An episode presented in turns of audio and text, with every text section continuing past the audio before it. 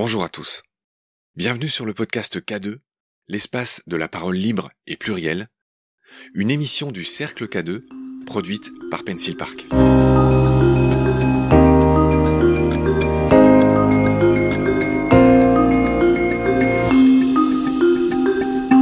Bonjour Leïla.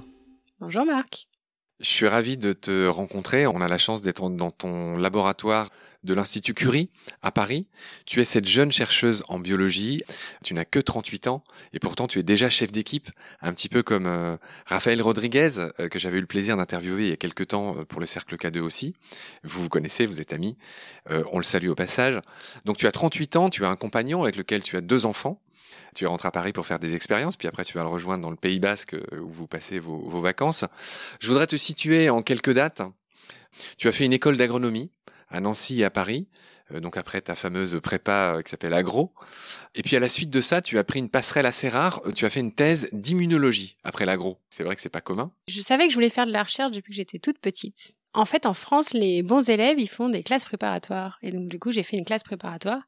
Et avec les concours, j'ai une école d'agronomie, mais j'arrivais pas forcément de faire de l'agronomie. Mais du coup, j'y suis allée bien s'ouvrir à de nouvelles expériences. Mais j'avais quand même cette idée de vouloir faire de la recherche et je savais que je voulais faire plutôt du biomédical en rapport avec euh, la santé humaine.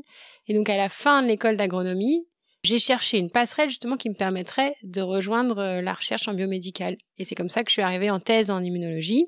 Et c'est vrai que c'est assez rare, il y a peu de gens qui utilisent cette passerelle. En tout cas, ça t'a rendu précieuse et originale, on va le voir, puisqu'en 2015, tu as été recruté à l'Institut Curie. À l'époque, tu avais 32 ans seulement. Et tu as été recruté en tant que chef d'équipe pour monter ton équipe. Quand on a préparé l'émission, tu m'as indiqué que dans ton équipe, c'est pareil, c'est très original. Il y a des philosophes, il y a des mathématiciens.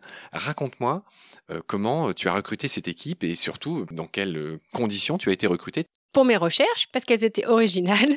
Elle n'aura plus dans le sens que je m'intéresse à comprendre comment les cellules immunitaires sont produites et je le fais avec des outils un peu particuliers, c'est-à-dire que j'utilise des mathématiques et de l'informatique en plus de la biologie euh, plus traditionnelle.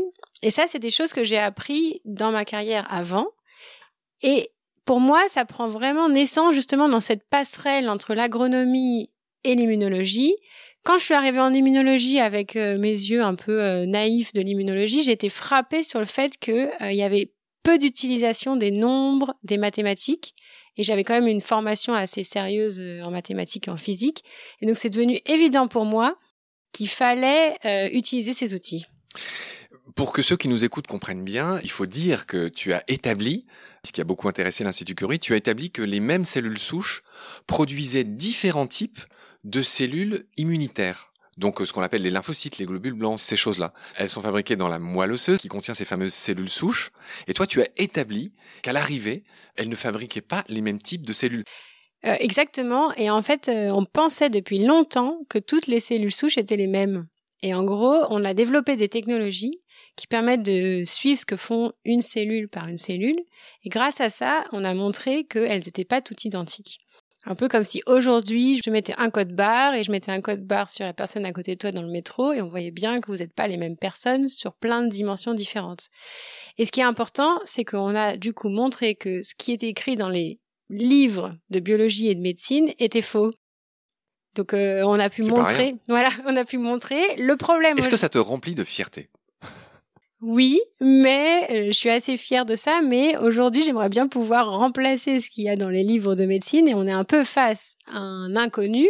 C'est le travail qu'on fait en ce moment. Comment marche la production des cellules immunitaires? Donc tu as établi une inexactitude, mais alors maintenant pour remplacer ce vide de l'inexactitude par du concret, c'est un peu plus difficile. Bah, c'est comme tout travail de recherche, ça prend du temps et des années. Mais euh, voilà, on bosse dessus. Alors, tu l'as évoqué, l'autre originalité, hein, c'est que tu utilises des codes barres pour identifier les cellules et pour les suivre. C'est pas des codes barres comme au supermarché où ça ferait bip quand les cellules passent, mais en gros, c'est euh, une sorte d'étiquette ou de code barre unique à chaque cellule, ce qui fait qu'on peut suivre ce que fait chaque cellule à l'intérieur du corps. Et donc, pour le moment, c'est de la souris sur laquelle on travaille. Et à terme, on aimerait bien pouvoir faire ça aussi chez l'homme.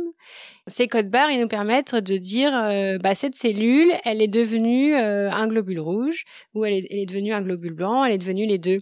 Et c'est comme ça qu'on a démontré que toutes les cellules n'étaient pas pareilles parce que si elles faisaient toutes la même chose, tous les codes barres devraient être pareils. Comment tu mets un code barre? Enfin, tu vois, moi j'imagine le supermarché dans une cellule. Donc le code barre, en fait, c'est une séquence génétique ah. et on l'introduit avec un virus dans les cellules. Ah, le fameux CRISPR-Cas9 C'est la version ancienne avant le CRISPR-Cas9. Mais oui, maintenant, euh, on fait aussi avec ça.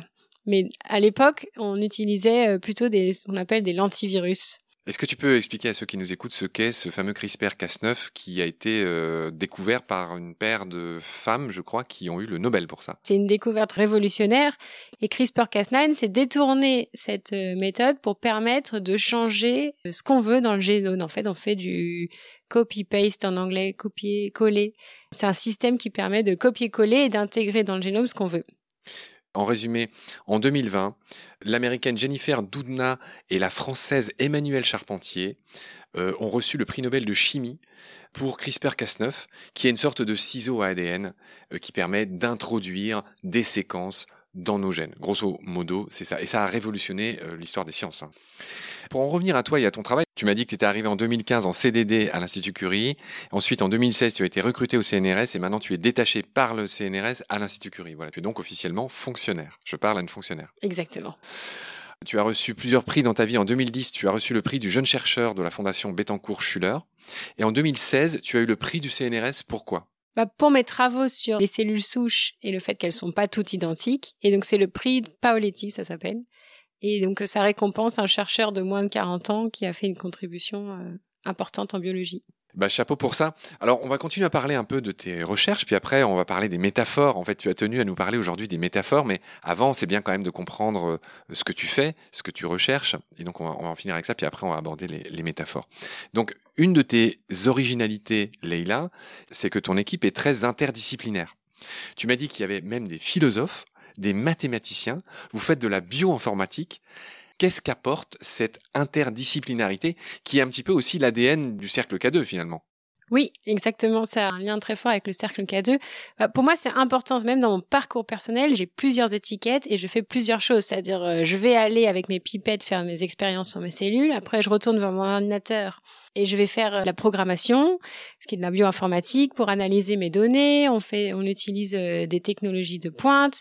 Et donc, moi-même, j'ai à cœur de mélanger ces disciplines. Et donc, je me suis entourée d'une équipe qui est elle-même aussi interdisciplinaire avec des gens qui ont plusieurs casquettes. C'est-à-dire que dans mon équipe, il y a des philosophes et des mathématiciens, mais il y en a certains qui font aussi des expériences. Tout le monde a plus ou moins une double formation. À quoi sert le philosophe? Une philosophe des sciences, euh, et elle nous aide à interroger les concepts qu'on utilise. Une approche en fait théorique, proche de la philosophie, mais aussi proche du quotidien de l'expérimental. Sur quel genre d'idée elle intervient? Par exemple, sur qu'est-ce que c'est qu'une cellule souche et comment on définit une cellule souche. Donc elle a utilisé des catégories euh, utilisées en philosophie pour nous aider à redéfinir ce concept parce qu'en biologie on a tendance à utiliser des concepts un peu flous. Ça met une imprécision dans ce qu'on fait. Par exemple avec elle on travaille sur qu'est-ce que c'est qu'une cellule souche. Comment s'appelle-t-elle? Lucie Laplane. Donc c'est pas la moindre des équipières apparemment, elle a vraiment son rôle. C'est ça et quand ils arrivent, ils ont tous besoin d'apprendre à parler ensemble et une fois qu'on a ce langage commun, l'intérêt c'est d'avoir faire un pas de côté, on regarde un peu différemment notre question de recherche quand on vient d'une autre discipline. Et c'est le mélange de tous ces regards, pour moi, qui fait l'originalité de l'équipe. Tu as parlé de bioinformatique. En quelques phrases claires, c'est quoi la bioinformatique par rapport à l'informatique? Bah, C'est les technologies de l'informatique utilisées pour des concepts, euh, enfin des données de biologie. Entre autres, il y a une révolution en biologie, c'est le séquençage à haut débit notre capacité à séquencer, donc à lire la séquence de l'ADN de plein de cellules, même maintenant une cellule unique, on peut lire son ADN et son ARN, donc on peut lire son code génétique. Et ces données-là, c'est les bioinformaticiens qui les analysent. Tu m'as montré une machine à PCR. Vraiment, il y a peu de Français qui ignorent ce mot aujourd'hui. Et, et, tu m'as rappelé que PCR signifiait Poly... Chain Reaction. Polychain Reaction. Ça marche comment le PCR La PCR, ça sert à amplifier l'ADN pour pouvoir après savoir si on est positif ou pas au Covid. Quand on part de cellules, on a une copie d'ADN et donc il faut l'amplifier pour pouvoir le détecter. Ça veut dire quoi amplifier? Amplifier, ça veut dire on en fait plein de copies. Donc on le reproduit un peu comme une photocopieuse. D'accord, et c'est ça qui permet d'établir si c'est positif ou négatif, quoi. Voilà. Euh, quels que soient les domaines. D'accord. Est-ce qu'on a tout dit sur tes recherches? Est-ce qu'on a fini de présenter ce que tu fais? Bah, Ce que je voudrais souligner, c'est comme étonnant qu'on sache aussi peu comment les cellules immunitaires sont produites. Si je te croisais dans la rue, Marc, et que je te demandais est-ce que tu penses qu'on sait comment les cellules immunitaires sont produites, j'imagine que tu aurais répondu oui. Je t'aurais dit bah oui, c'est la moelle osseuse. Euh. Voilà. Pourtant, on manipule beaucoup les cellules immunitaires. On fait des vaccins, Là, on en a des exemples très concrets de réussite euh, assez impressionnantes pour le Covid. Mais au final, on manipule euh, le système immunitaire, mais on ne sait pas très bien comment il est produit. Et pour moi, ça, c'est un point que je trouve euh, assez surprenant. Et donc, on essaye de contribuer et de faire qu'on connaisse beaucoup plus comment c'est produit. Ouais, c'est vrai que c'est fascinant. Tu, dis que les mêmes cellules souches produisent différents types de cellules immunitaires. On a dit que ça pouvait être ces fameux globules blancs qu'on appelle les lymphocytes. Il y en a de plusieurs sortes. On va pas trop rentrer dans les détails. Mais pareil, donne-nous un exemple concret. Jusqu'où va cette différence, par exemple? Bah, elles produisent pas la même quantité de cellules, elles produisent pas des cellules à la même vitesse, elles produisent pas le même type de cellules, et donc on pense par exemple que ça a un, un impact sur euh, le cancer. Par exemple, s'il y a une mutation génétique qui arrive dans une cellule souche plutôt qu'une autre, ça a des conséquences. On va développer un euh, cancer du sang de tel type, ou donc euh, par exemple on a un cancer du sang des globules rouges ou un cancer du sang des globules blancs. Jusqu'à présent, on comprenait pas si toutes les cellules souches étaient pareilles, pourquoi on n'avait pas un cancer dans toutes les cellules euh, produites par les cellules souches. D'accord. Donc, ce que tu fais, c'est de la recherche fondamentale. Et on se doute que ce que tu fais intéressera demain, tes résultats intéressent déjà euh, la vaccinologie et aussi la cancérologie, évidemment. Est-ce que euh, c'est les deux domaines ou il y en a d'autres? Tous les domaines scientifiques et techniques qui utilisent les cellules du sang, les, cellules, les globules rouges ou les cellules immunitaires, sont intéressés à savoir d'où elles proviennent, comment elles sont produites, un peu comme euh, savoir leur histoire a un impact sur euh, ce qu'elles vont faire. D'accord. Dans ce laboratoire où tu travailles, ce que tu aimes faire, on l'a compris hein, en t'écoutant, euh, c'est que toi tu aimes partager. Tu aimes raisonner, tu aimes débattre, tu aimes argumenter. Et à ce titre, tu utilises un outil du langage qu'on appelle la métaphore, et tu as rejoint l'Institut métaphorique, qui est un vrai institut qui a été créé en avril 2015, dans lequel vous faites des ateliers et où vous développez des outils pour aider les chercheurs. En deux mots, est-ce que c'est ça? Oui, alors l'Institut métaphorique, c'est pas un institut avec un bâtiment et des bureaux, hein, c'est un institut dématérialisé. Est-ce que ça a quelque chose à voir avec le fameux institut de pataphysique? On pourrait y trouver des points communs. En fait, je fais partie des créateurs de cet institut et l'idée c'était d'avoir un regard interdisciplinaire sur les métaphores. Et mon constat était qu'en tant que chercheur en biologie, j'étais un petit peu euh, coincée dans mes métaphores, j'étais un peu à l'étroit. J'avais du mal à les appréhender et des fois je me sentais euh, même avec euh, des œillères avoir pensé à une métaphore qui domine et je me sentais bloquée. Et donc du coup j'ai eu envie de faire appel à des artistes pour essayer de me débloquer. Et donc, l'idée de l'Institut métaphorique, c'est d'avoir des gens de différentes disciplines, des chercheurs scientifiques et des artistes pour appréhender la manière dont on parle et on pense les sujets. Mais pourquoi un chercheur, un scientifique, a besoin de métaphores, concrètement? Pour expliquer quelque chose à son collègue, au journaliste Pourquoi? Alors, on a tout le temps besoin de métaphores, il y a des métaphores partout.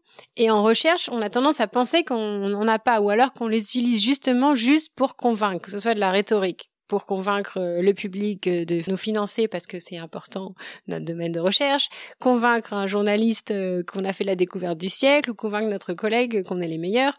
Non, en fait, les métaphores, on les utilise aussi pour penser. Souvent, je dis ça, on y a des métaphores pour expliquer et des métaphores pour penser. Notre manière de penser est influencée par ces métaphores, elles servent pas juste à convaincre les autres. Leïla, avant d'aller plus loin, euh, tout le monde en a l'intuition, mais je voudrais quand même qu'on reprécise ce qu'est une métaphore. Donc je veux bien que tu nous rappelles la définition euh, d'une métaphore euh, très simple. Alors étymologiquement, une métaphore, ça veut dire transporter au-delà. Et donc l'idée d'une métaphore, c'est de faire une analogie pour expliquer quelque chose en se déplaçant. Moi j'utilise souvent ce mot de se déplacer, et c'était vraiment au cœur de cet institut métaphorique travailler la manière dont on se déplace, on change, on fait un pas de côté, j'utilise souvent cette métaphore-là. Et les artistes sont quand même des experts de, voir les choses sous un angle différent. S'il y a bien un aspect qui est intéressant dans ce que tu dis, c'est que des métaphores, tu l'as déjà dit, il y en a partout. On en utilise tous, partout, tout le temps. Moi-même, journaliste, j'en utilise partout, y compris dans cette interview, et toi aussi. Donc c'est vrai que c'est intéressant d'en parler, de les comprendre, et parce que vous, encore une fois, vous en faites des outils pour aider les scientifiques à mieux travailler. Et on va continuer à regarder à la loupe ce qu'est une métaphore, c'est intéressant. Une métaphore n'est pas tout à fait une comparaison.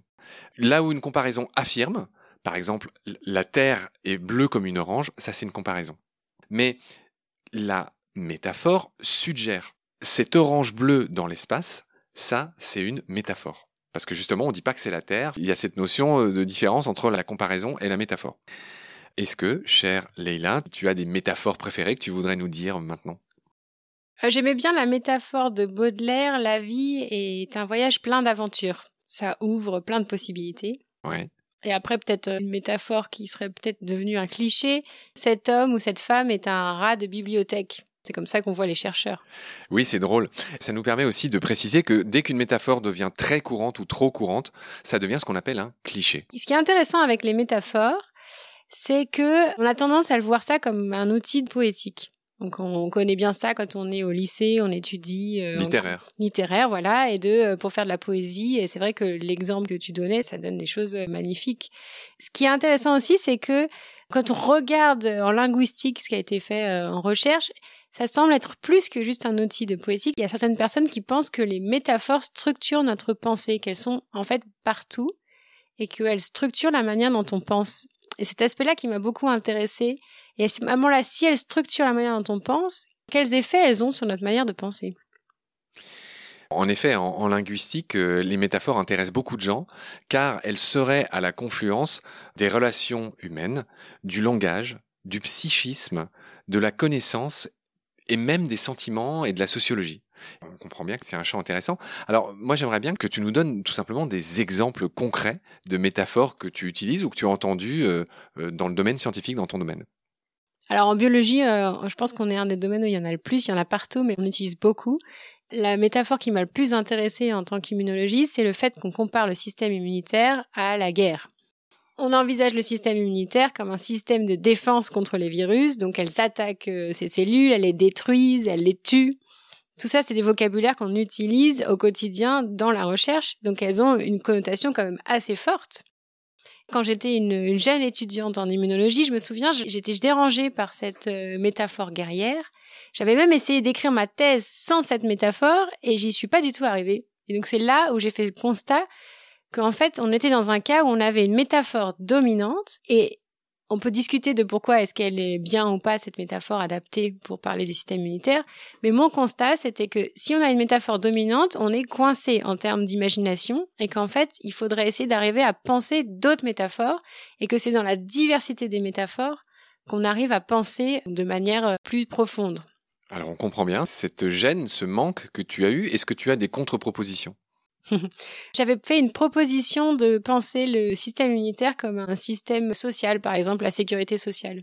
Puisque d'une certaine manière, les cellules immunitaires, elles sont là pour, euh, on pourrait imaginer, euh, assurer la réparation, la cohésion et le bien-être du corps.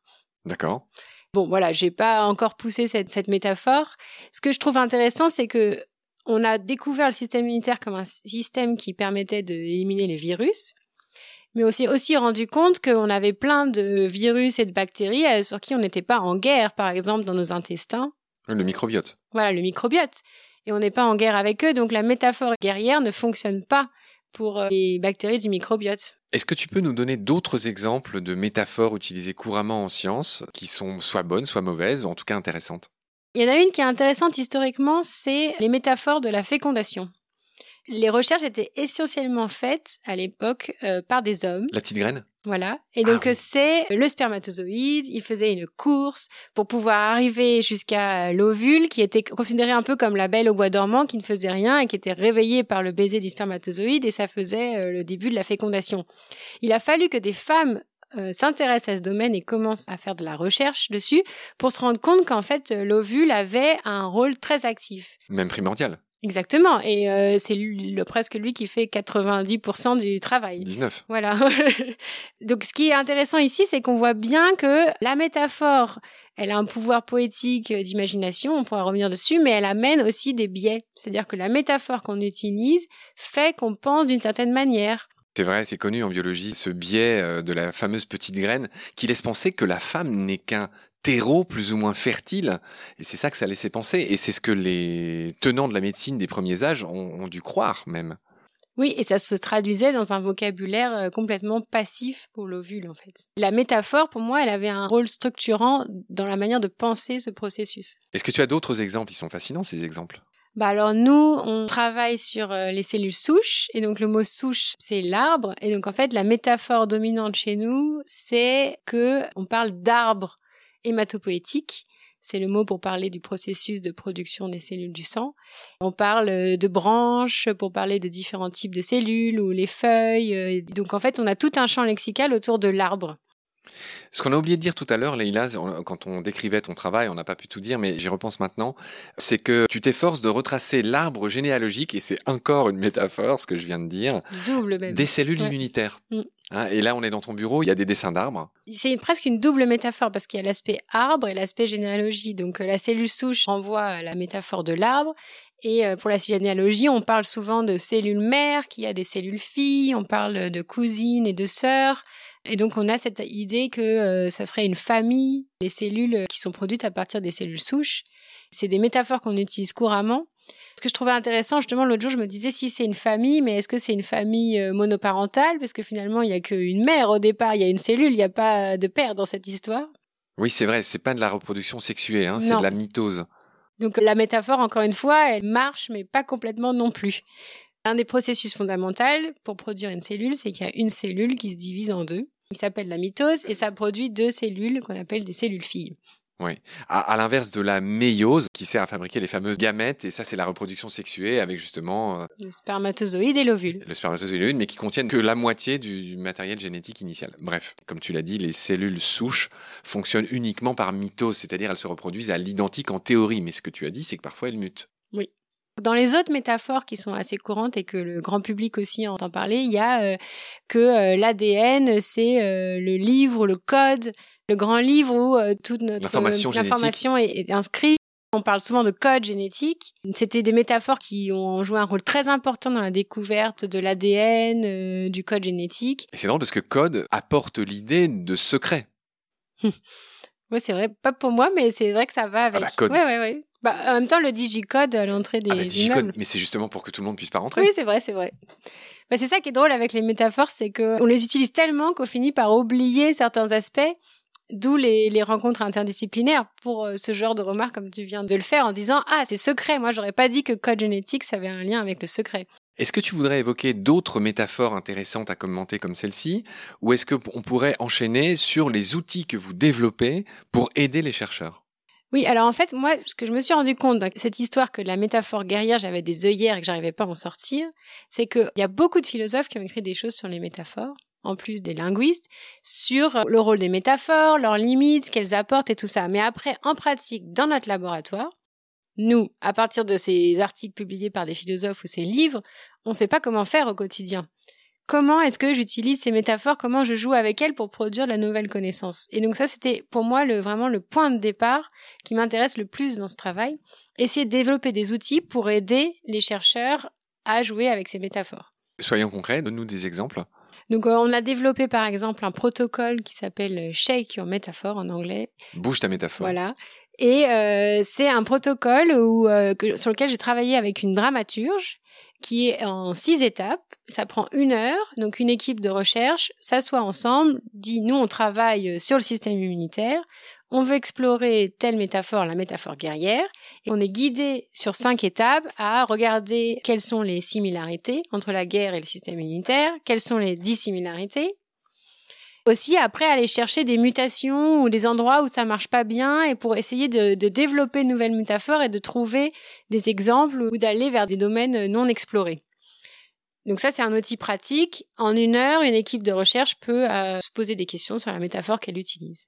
Est-ce que tu penses que cet outil peut être étendu à d'autres disciplines? C'est toujours pareil, c'est l'essence du cercle K2 d'intéresser différentes disciplines. On imagine que ça peut intéresser tout le monde. Bah, je pense qu'on l'a écrit de manière assez générale. On l'a quand même écrit pour euh, les métaphores en recherche et en biologie et en sciences en général.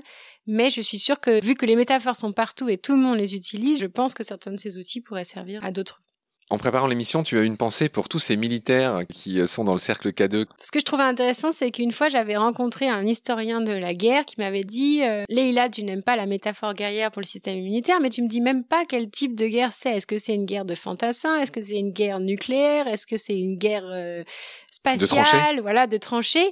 Et en fait, ça m'a fait vraiment m'arrêter et me rendre compte que même la métaphore guerrière qu'on utilise, en fait, on l'utilise sous une forme assez appauvrie on pourrait euh, filer cette métaphore beaucoup plus. Il y a tout un champ non exploré. Donc c'est peut-être une invitation à certains euh, membres du cercle K2, si ça les intéresse, de réfléchir avec nous de quel genre de guerre fait le système immunitaire. Le point, c'est que euh, les rencontres interdisciplinaires, justement, aller chercher des spécialistes de disciplines qui sont utilisées pour les métaphores, est en fait très riche pour pouvoir justement pousser ces métaphores, les filer. Ça fait deux fois que tu prononces le mot métaphore filée. Effectivement, euh, je vais juste euh, préciser ce que c'est. Une métaphore filée, c'est une métaphore qui est répétée euh, dans un texte ou dans un poème. Je donne un exemple. Victor Hugo, que j'adore, j'imagine toi aussi, qui parlait de la lune. Cette faucille d'or dans le champ des étoiles. Là, c'est une métaphore filée parce que il y a une histoire de ciel qui est comparé à un champ. Les feuilles de ce champ sont les étoiles et la faucille qui vient couper les fleurs. Donc voilà, c'est une construction. Et là, c'est intéressant aussi la métaphore filée parce que justement, c'est un outil qui permet de concaténer, d'enchaîner euh, peut-être des processus. Et pour vous, les scientifiques, c'est peut-être intéressant. Bah, pour penser des nouveaux concepts, on aura envie de trouver des métaphores qui puissent englober le plus d'éléments possibles dans euh, notre objet de recherche, notre objet biologique. Et donc, du coup, une métaphore filée, elle a plus de pouvoir. On peut l'utiliser euh, pour décrire la plus grande partie du processus qui nous intéresse. Donc, c'est là où elle est intéressante et importante. Il y a souvent des allers-retours entre la société, la vie sociale basique, on a envie de dire, et la science au niveau des métaphores. Est-ce que pareil, tu peux nous donner des exemples? Bah, on peut revenir sur euh, l'immunologie. Donc, euh, immunité, ça vient du juridique au départ. C'est euh, protéger quelqu'un qui a une fonction officielle d'attaque juridique pour le protéger dans sa fonction donc euh, l'immunité parlementaire par exemple. Et c'est ça qui a servi euh, de définition pour le système immunitaire. Ah oui, en biologie, c'est fou. Voilà. Donc il y avait déjà un premier glissement. Ensuite, maintenant, l'immunité euh, de la biologie, c'est celle qui est passée dans le sens courant quand on parle d'immunité en fait, ou d'immunité immunitaire. Et même récemment, j'avais parlé avec des juristes qui expliquaient que leur conception de l'immunité est influencée par ce qu'on sait sur le système immunitaire. Donc on voit bien les allers-retours. Concrètement aussi, l'année dernière, premier confinement, Emmanuel Macron nous explique qu'on est en guerre contre euh, le virus. Donc c'est encore cette euh, métaphore guerrière sur le système immunitaire.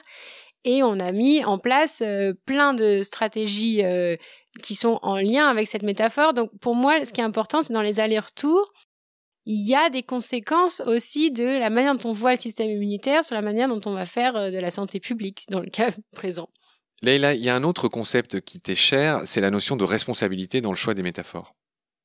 Prendre l'exemple classique, c'est un scientifique qui décrit quelque chose, qui vulgarise et qui emploie une certaine métaphore, il a une responsabilité. Ça fait aussi partie de tes réflexions. Est-ce que tu peux nous expliquer pourquoi? Bah, il a une responsabilité pas seulement pour que les gens comprennent euh, ce dont il parle, mais dans le choix de la métaphore qu'il va choisir. Comme on voit bien qu'il y a des concepts ou des notions scientifiques qui passent dans la vie courante, il faut bien choisir sa métaphore parce que sinon ça a des conséquences euh, sociétales ou par exemple voir euh, toute infection comme une guerre et le, traiter comme une guerre, ça a une implication sur la manière dont on pense, la manière dont il faut traiter par exemple le Covid. Et donc ça a été beaucoup discuté suite à cette métaphore. Mais euh, on de disait, président, voilà, de notre président. Il y avait euh, Bush qui avait fait cette comparaison que euh, le terrorisme c'était le cancer de notre société. Et donc du coup, le penser comme un cancer, c'est pas le penser comme, je sais pas moi, une attaque ou une bête sauvage ou je sais pas. On pourrait imaginer plein d'autres métaphores. D'accord. Et donc dans le choix qu'on fait d'utiliser telle métaphore ou telle autre métaphore. Je pense qu'il faut être conscient de ce qu'elles apportent et des biais et de qu'est-ce que ça va avoir comme conséquence. Est-ce que tu as été approché par, je ne sais pas, des gens d'autres domaines que le tien pour commencer à en parler et développer cet institut métaphorique? Euh, bah, L'institut métaphorique, euh, il est composé de plein de gens différents. Des danseurs, des philosophes dramaturges, des scientifiques qui travaillent sur les neurosciences, qui travaillent euh, sur la biologie. Que font les danseurs à l'Institut métaphorique? Eh ben ils font des métaphores gestuelles. Gestuelles qui. Extraordinaire. Ouais. En anglais, on dirait embodied, mais je sais pas comment dire en français. Oui, oui, mise en corps. Voilà. Parce que c'est pas que des mots. Finalement, si les métaphores sont des concepts, si elles nous font penser, notre manière d'appréhender le monde, il n'est pas que intellectuel, il est aussi euh, physique. Donc il y a des métaphores traduites en gestes. Voilà. Fantastique. Pour moi, c'est que le début de cette exploration des métaphores. Aujourd'hui, on en parle, mais j'ai l'impression d'être au début, j'ai l'impression d'avoir ouvert une boîte de Pandore et qu'il y a plein plein de choses et donc euh, c'est toujours un travail en cours. Alors c'est drôle ce que tu viens de dire parce que tu as dit ouvrir la boîte de Pandore et ça c'est encore une métaphore, Mhm. c'est drôle, et qui véhicule une idée assez négative, c'est-à-dire une idée de malheur. Dans la mythologie, la boîte de Pandore, tu te souviens, euh, c'est la boîte dont sont partis tous les malheurs qui se répandent sur la terre et à la fin, je sais plus qui regarde au fond de la boîte ce qui reste, et il reste qu'un seul truc, c'est l'espoir. Oui, et d'ailleurs, la mythologie a un rôle super important dans les métaphores. Moi, je, passe beaucoup de temps à, lire de la mythologie parce que euh, y a beaucoup de métaphores et en fait, on les utilise dans la vie courante et c'est- très riche. Donc, euh, la mythologie euh, m'inspire beaucoup. Et mon autre outil essentiel maintenant, c'est un dictionnaire d'étymologie. Et donc, ça devient un peu une drogue. On- chaque mot, on a envie de savoir c'est quoi son étymologie. Moi, je serais ravie euh, au sein du cercle K2 que si vous vouliez discuter des métaphores, qu'on on organise euh, des choses. Voilà, si vous avez une métaphore qui vous travaille, euh, je serais ravie d'en discuter. Ouais, ça pourrait être une idée de congrès ou de réunion, ou, euh, en effet intéressante. Un métaphoricien, c'est un nouveau métier. Ah ouais, c'est génial, métaphoricien. ah oui. Alors Leïla, tu as mis entre mes mains un, un- un cahier que tu as co-rédigé qui s'intitule Entrée en métaphore. Et donc c'est drôle, il y a des petits onglets dans ce livre et donc en les tournant, tu peux faire ce qu'on appelle des cadavres exquis.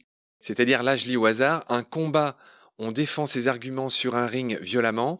J'en tourne un, ça devient un combat, on marchande sur un ring violemment. J'en tourne encore une. Euh, un combat, on marchande sur un ring imperturbablement. Je vais encore beaucoup plus loin. Et c'est drôle en fait. C'est générer du sens aléatoirement, c'est ça. voilà, ce cahier, c'était remettre sous forme de questions tous les outils, les points théoriques qu'on avait trouvés dans la littérature autour des métaphores pour le rendre plus accessible aux gens et jouer avec. Donc tu l'as bien dit, métaphoricien, c'est un métier qui est plein d'avenir. Donc chère Leila, comme on a dit, on va se quitter en offrant une pluie tropicale de métaphores. Je te laisse commencer avec celle que tu as choisie. Je commence par un poème de Baudelaire dans Les Fleurs du Mal, L'horloge. 3600 fois par heure, la seconde chuchote, souviens-toi. Elle est magnifique celle-là. Alors c'est drôle, je cherchais une jolie métaphore, une aussi jolie que la tienne que je trouverais pas. Mais j'ai trouvé un autre truc intéressant sur lequel je voudrais te faire réagir, euh, Leïla. C'est la notion de métaphore morte. Je te dis ce que j'ai trouvé. L'expression courir un danger est une métaphore morte parce qu'on ne sait plus quelle en est l'origine. Et il me semble que quand on a préparé l'émission, tu m'as parlé de ça. C'est-à-dire qu'il y a des métaphores qu'on dit machinalement, mais on sait même plus euh, d'où elles viennent. Et là, c'est un exemple. Courir un danger, on ne sait pas si ça vient de la chasse à court, de la navigation maritime où on parlait de courir une route. Je sais pas si tu trouves ça intéressant. Il y a quand même un grand débat si est-ce que les métaphores sont mortes ou pas. Tu soutiens qu'une métaphore est toujours vivante. C'est drôle. Oui, d'une certaine manière, parce que quand on dit courir un danger, il y a quand même cette idée de courir, même si on ne sait plus pourquoi on courait ou vers où on courait. Le fait qu'elle soit morte vient du fait qu'on ne sait plus d'où vient le sens de ça. C'est un peu comme les volcans, elle serait plutôt éteinte si j'essaye de prendre une autre métaphore, dans le sens que euh, on sait plus trop d'où elle vient et on la voit pas, mais elle a quand même une influence puisqu'on utilise le mot courir, donc ça a, ça a un sens, donc elle est éteinte. Intéressant. Est-ce que tu es revenu avec une autre métaphore dans ta besace? Euh, J'aime bien le poème de Éluard qui est très connu, euh, La courbe de tes yeux fait le tour de mon cœur, qui est aussi une autre métaphore. Merci de nous avoir raconté tout ça. J'espère que ça en inspirera plus d'un et plus d'une. Et voilà, prends soin de toi. À bientôt. Salut. Salut Marc, merci beaucoup pour cette discussion. À bientôt. C'est la fin de cet épisode. Merci de l'avoir écouté. Il est proposé par le Cercle K2 et produit par l'agence Pencil Park. K2 est un espace de rencontre et de partage dans un monde qui gagne à créer des ponts entre toutes les disciplines. Nous nous retrouvons très vite pour un prochain épisode. Merci. Au revoir.